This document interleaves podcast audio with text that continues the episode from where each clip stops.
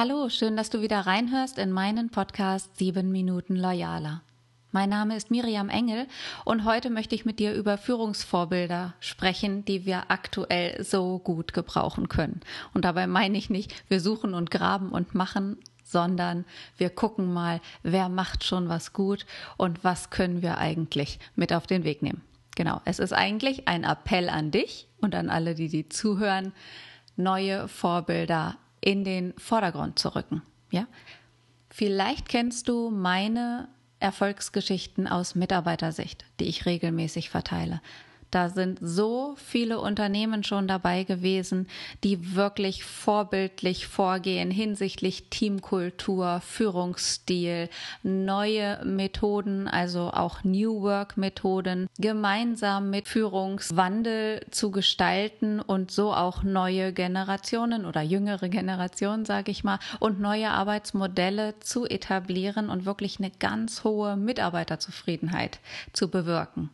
Darunter waren schon Obstalsboom und der Schindlerhof Nürnberg, der sicherlich auch ebenso bekannt ist. Dazu gehören aber auch kleinere und stark wachsende Unternehmen wie die Audi Bene, die Asperger AG, die Vulkanbrauerei hatten wir schon dabei, Anker Kraut, die Schülerfirma Woodnote, ähm, woran denke ich jetzt noch an die Dachversteher und die Boldly Go Industries, die soziokratisch vorgehen dann haben wir das Metall- und Stahlbauunternehmen Barkhorn, die BSI-Software schon dabei gehabt, Vojo, die mit einem Notfall-Kinderbetreuungssystem sehr aktiv im Norden unterwegs sind, die Alsterarbeit, die Albert-Schweitzer Familienwerke, Etextera und ja, so viele mehr, Unique, die kann ich gar nicht alle auf einmal aufzählen, die mir jetzt einfallen.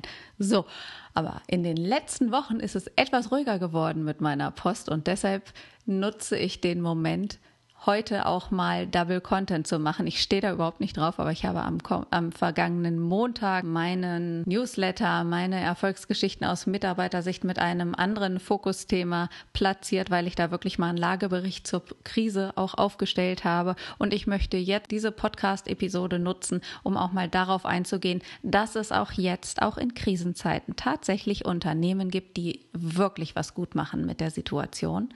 Und gerade die, die jetzt vielleicht vielleicht auch keine Zeit haben, sich darum zu kümmern, nach außen zu kommunizieren, wie sie jetzt äh, die Homeoffice-Regelungen gestalten oder oder oder. Die sollen aber doch bitte wieder in den Fokus gerückt werden und auch als Vorbilder und Leuchttürme glänzen. Und das ist mein Appell an dich, wenn du jemanden kennst, der wirklich vorbildlich führt, der sein Team mit Sicherheit und Perspektive und Orientierung in die Zukunft führt, dann melde dich gerne bei mir, schreib mir an engel@loyalworks.de. Ja, Bevor ich aber schon zum Ende komme, will ich erstmal den Anfang richtig gestalten.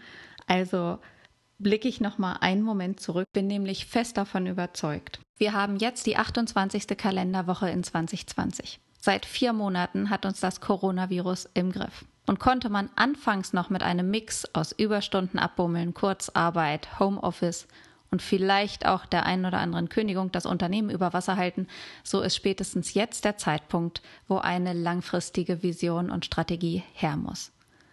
Und viele Unternehmen haben, wenn auch Hals über Kopf gelernt, sich mit neuen digitalen Tools zu arrangieren. Soziologe Harald Welzer sagt sogar, wir haben in zehn Wochen digitale Arbeitsformen durchgesetzt, wozu wir sonst zehn Jahre gebraucht hätten. Doch beim Ganzen, und das ist so meine Beobachtung dabei, sollten wir auf gar keinen Fall die menschlichen Aspekte vergessen. Gerade jetzt kommt es darauf an, wie wir miteinander umgehen, miteinander reden, uns gegenseitig stärken und auffangen.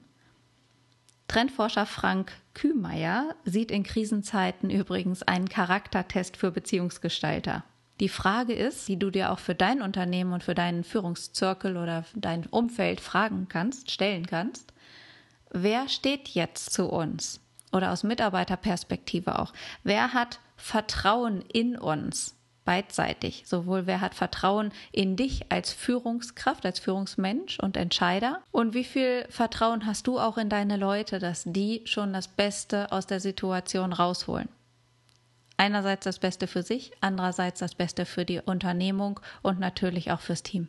Und jetzt, wo die Schockstarre und die ersten Hals-über-Kopf-Bewegungen in Richtung Homeoffice überstanden sind, muss, müssen sich eigentlich alle Unternehmen mit der Frage beschäftigen, wie sie einen gelungenen Mix aus Heimarbeit und Büropräsenzzeiten erreichen können und wie sie es schaffen können, dass Mitarbeiter weiterhin gut kommunizieren und miteinander interagieren können.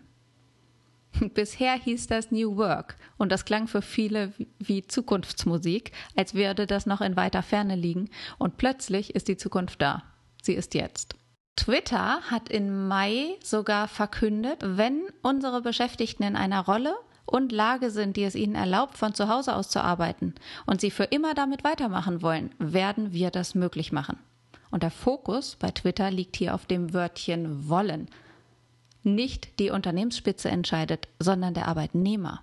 Und wenn Unternehmen auf das Verantwortungsbewusstsein ihrer Mitarbeiter vertrauen, ist ja auch die Frage, die du für dich mitnehmen kannst. Willst du mit deinem Unternehmen eine Aussicht als Perspektive anbieten? Und wenn ja, wie sollte die lauten? Ist nicht sogar die Aussicht auf Work from Home viel weniger attraktiv als Work from Anywhere, also von überall aus zu arbeiten? In einer österreichischen Umfrage im April sagten dort 70 Prozent der Arbeitnehmer, die überwiegend im Homeoffice arbeiteten, dass sie sich durch ihren Arbeitgeber fair behandelt fühlen. 70 Prozent. Gleichzeitig stimmten dieser Aussage nur 61 Prozent der Beschäftigten am Arbeitsplatz im Unternehmen zu. Und dazu passt auch eine Umfrage aus dem Saarland aus Juni, wonach sich mehr als zwei Drittel der Beschäftigten nämlich 69 Prozent wünschen, auch nach der Krise häufiger von zu Hause aus arbeiten zu können. Was machst du mit solchen Zahlen? Wie gehst du jetzt in Zukunft damit um? Was ich aus loyaler Führungsperspektive sagen kann, ist, dass zu einer loyalen Führung auch und besonders in Corona-Zeiten immer die Frage nach dem Wohlbefinden des Gegenübers gehört. Ganz egal, ob es sich um einen Mitarbeiter, Kollegen, Kunden oder einen flüchtigen Kontakt handelt. Wir sind in den letzten Wochen und Monaten achtsamer geworden. Nicht nur mit uns selbst, sondern mit unserem ganzen Umfeld. Das heißt, meine Beobachtung ist, dass wir als Gesellschaft weitgehend verantwortungsbewusst miteinander umgehen und auch Respekt und Verständnis füreinander aufbringen. Und gerade diese Form der Empathie sollte selbstverständlich sein.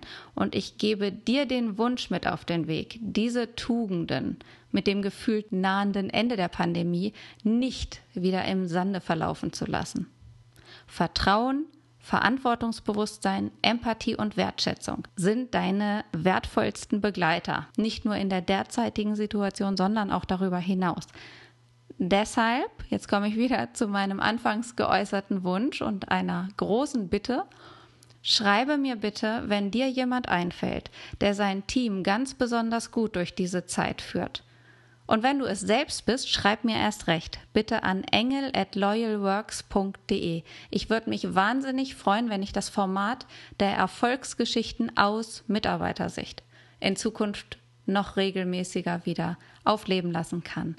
Hilf mir gerne dabei mit, schreib mir auch gerne über die sozialen Medien. Leite diese Podcast-Episode weiter an alle, die du kennst, für die das interessant sein könnte. Ich wünsche mir wirklich einen großen Feedback-Regen, weil ich das einfach so wichtig finde, dass wir gerade jetzt in dieser Zeit Leuchttürme sichtbar, spürbar, hörbar und greifbar machen. Ich hoffe, dass ich dir den ein oder anderen Impuls, die Fragestellung mitgeben konnte. Ich wünsche mir von Herzen, dass du jetzt 1, 2, 3, 4, 5 ganz viele Menschen und Unternehmen im Kopf hast, die für dieses Format in Frage kommen. Ich danke dir, wenn du mich damit unterstützt und ich wünsche dir eine erfolgreiche und zufriedene neue Arbeitswoche mit deinem Team. Hör bald wieder rein.